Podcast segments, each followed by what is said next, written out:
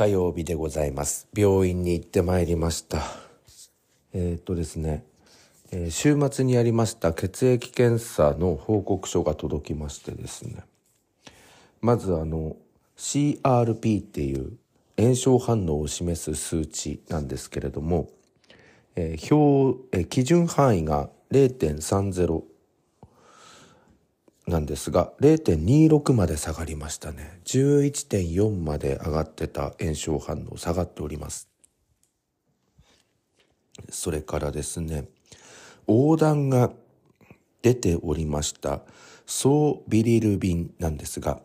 こちら基準範囲が1.2までなんですが当時1.7でした、えー今日は0.6です。それから AST、え基準範囲35のところ202だったんですが、こちら31と基準範囲に収まりました。ALT、基準範囲39、当時161でしたが、こちら69に収まりました。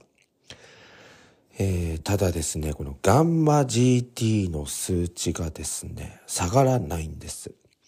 えー男性は基準値73以下なんですが前回も324今回も324ということで、えーお医者様からですね、まあ、あの横断とかもなくなって炎症もなくなってあの腫れも引いてよかったですけれどもう根本的に肝臓があのアルコールまみれになっているから10日やちょっとお酒をやめただけでは数値が下がらなくなってるんじゃないか、えーまた6月に検査をしましょう。で根本的にもうお酒はやめてください。ということで。あの週末に行った時にはね1日1本ぐらいずつだったら飲んでいいって言われたんですがもう根本的にやめてくださいと、えー今日はあの厳しい表情のまま、えー淡々と告げられてまいりましたのでもう明日からやめようと思います。明日からっていうことはどうかというともう今日はもう最後の晩餐ということで、えーちょっと残りのビールをもう飲んでそれからはもうやめてあとせっかくスポーツジムの方も再開しましたのでそちらの方も、えーどんどん行ってということで、えー今年47歳になるわけですけれどまあここでですねもう肉体改造というよりも体の中身を改造する、えーというよりも、えーともっとピンポイントで言うと、えー肝臓を、えー改善するということで、えーいろいろと頑張っていきたいかなと思っております。まあともかく横断とかが出ちゃってたやつが下がったからいいんですがまたあの調子に乗ってこれ飲み続けてたりするとあの良くないなと思うのであのちょっとやめていくことにしたいなと思います。ぜひ皆さん応援してやってください。えーいろいろとここまでご心配をおかけいたしましたが、まあ、肝臓ということでですね、えーこれからちょっとしっかりと向き合っていきたいなと思っております。さて、私のポッドキャストなんですけれども、あの、今ですね、お手本にしているポッドキャストがありまして、えーそれはですね、北海道の札幌に住んでおります大学院生ですね、がやっているネオチラジオというラジオですけれど、もう毎日更新をずっと続けていらっしゃいまして、で、私も毎日更新だからっていうわけじゃないんですが、ついつい寝るときに聞きたいなって思うポッドキャストなんですよね。で私のと根本的に何が違うかなって考えた時にその淳之介さんっていう方はもうそのリスナーに語りかけるようにいろいろと話してくれているので落ち着きがあるそれから淳之介さんのところにはいろいろと悩み相談のメールが届くんですがそれに対してこう丁寧に答えてくれている。そしてサジェスチョン示唆を与えてくれている。でしかも考えていることっていうのがすごくしっかりしていてあのさ46歳になる私でも勉強になるなって思うことが多いんですよね。えー、自分の生活にも取り入れたい考えだなみたいな。だからこそリスナーの方がどんどん増えてるのかなと思いますね。あの昨日ちょっとポッドキャスト聞いていたら間もなくフォロワーさんが9,000人になるということでまあこれまたすごいなと思いましたが9,000人になる理由もわかるような気がしますね。一方私のこのポッドキャストは Spotify の登録者数が22名ということでまあ規模が違うなっていう感じですね。でやっぱり私の場合はなんか話にオチをつけようとか笑わせようとか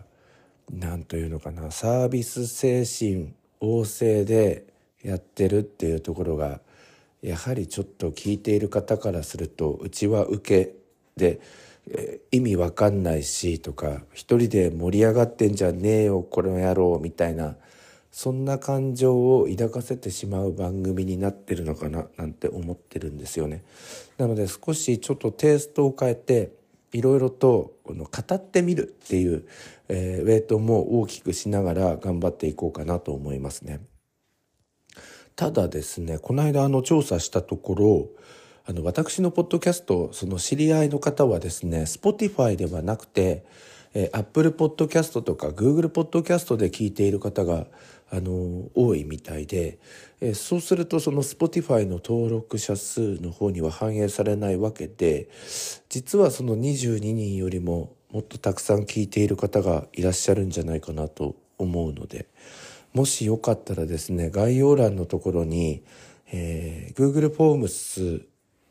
であのメッセージを送れるフォームがあるので聞いてるよっていうのを、えー、いくつかのアンケートに答えていただくようにもなってるんですがそこをちょっとこう選びながら、えー、ラジオネームで結構ですので聞いてるよとかメッセージとかこういう時に聞いてるよっていうのがいただければ励みになりますのでよろしくお願いいたします。それからケンズミュージックの方も、えー、リクエストメッセージの方を、えー、Google フォームスで概要欄の方に貼りましたのでそちらの方からもぜひ送っていただきたいなと思います。あとですね、もしよかったら、この番組、えっ、ー、と、皆さんのお友達の方とか知り合いの方にも、ぜひ広めていっていただいて、それで、あの、いいなって思う方にはフォローしていただきたいなと思いますので、ぜひあの、いつも聞いている Spotify の22名の方、えー、メッセージお願いいたします。Apple Google で聞いている、えー、皆さんもぜひメッセージをお願いいたします。そして、ぜひ、えー、お友達にこの番組を広めていただきたいなと思います。それが励みになるかなと思いますね。メッセージもそうなんですけど。まあ、ひとまず1年間は頑張ってみようということで、今年の10月の1日頃までは毎日更新をやりながら記録をつけてで10月の1日になった時に継続するかどうかも含めてちょっと考えてみたいなと思いますね。えー、6789、えー、あと4ヶ月以上あるんですけどちょっと頑張ってやってみたいなと思いますのでよろしくお願いいたします。でこれねいつもそのラジオ風ということでここでオープニングのタイトルコールを言ってオープニングに流れるっていうそのやり方とかあとこの間まであの山崎翔吾さんお疲れ様でしたみたいなの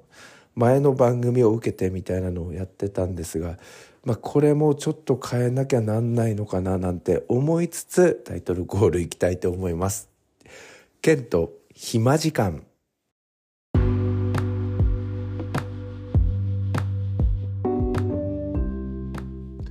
改めましてこんにちは。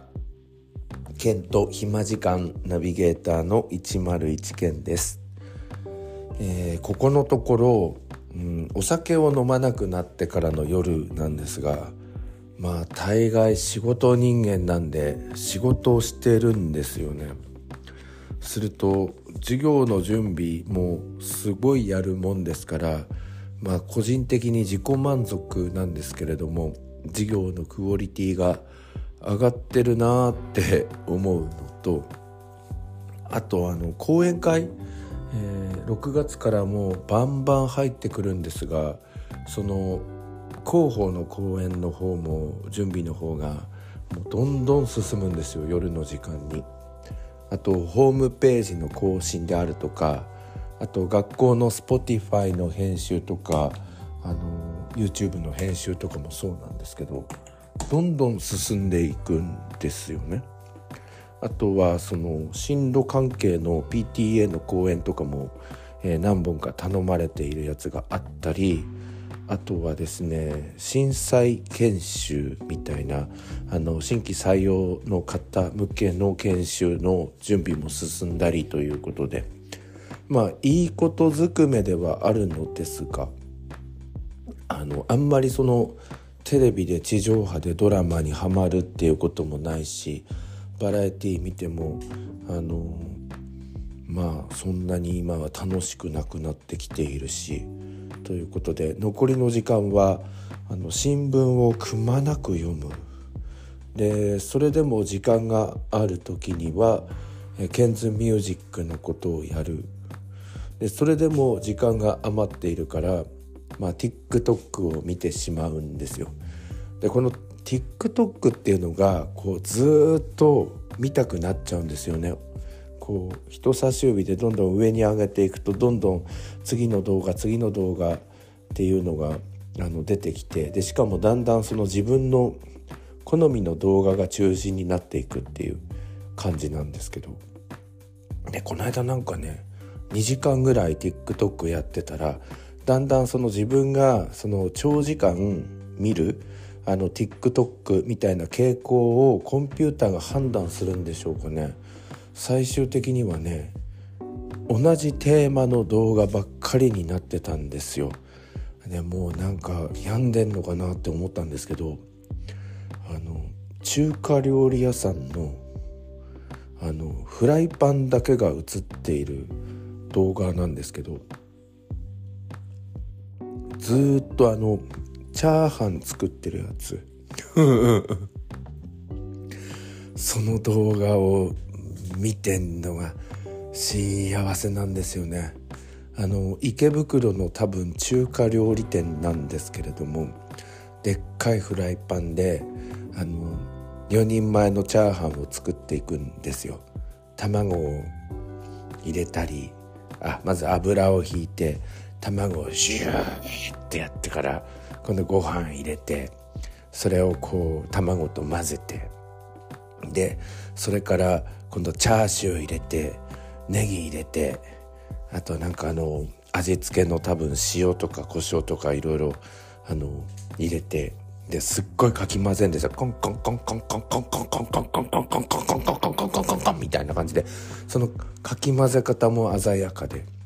で最後にそのなんだろう彩りなんでしょうかね。それとも風味を出すんでしょうかね。醤油でシューってやって。そして今度はその大きなお玉にチャーハンをこう4等分して入れていくみたいな。で最後のその4つ目に差し掛かった時にはもう綺麗にあの全てご飯粒一つも残らずにそのお玉のところにご飯が入っていきまして、4人前ぴったりにできるっていう動画なんですよ。で今度次の動画に人差し指をこう上げてあの提示すると同じあの池袋の中華料理店のあの鍋が映るんですけど声が入って「今度は8人前作ります」みたいなさっきの動画は4人前だったんですけど今度8人前だとあのフライパン重くなんですよね。もう最初のその卵の量も倍になってるしご飯ももちろん倍になっていてなんかすごい重たそうにこうあのフライパンを操っていくんですけどこのあの料理人の方腱鞘炎にならないのかなとかめちゃめちゃ心配になりながらあの見届けましたけれども最後ぴったり8等分にするっていうなんかその動画を見ていくのがすごいこの頃気持ちが良くてたまんねえなって感じなんですよね。で今日はあの午後から休みをいただきいたんですけれどもまあ、まっすぐその病院のあの診察病院に診察券を入れに行こうと思ったんですが途中でですねあのつくばにですね沖田食堂っていう昔ながらの定食屋さんがあるんですけどそこに立ち寄りましてまあいろいろ美味しそうなあのアジフライ定食とかそういうのあったんですけど TikTok の影響がありましたのでね今日沖田食堂でチャーハンを食べてきました。美味しかったですね。えー、もうお酒も飲めなくなりますのでいろいろとチャーハン巡りこれからやろうかななんてそんなことを考えております。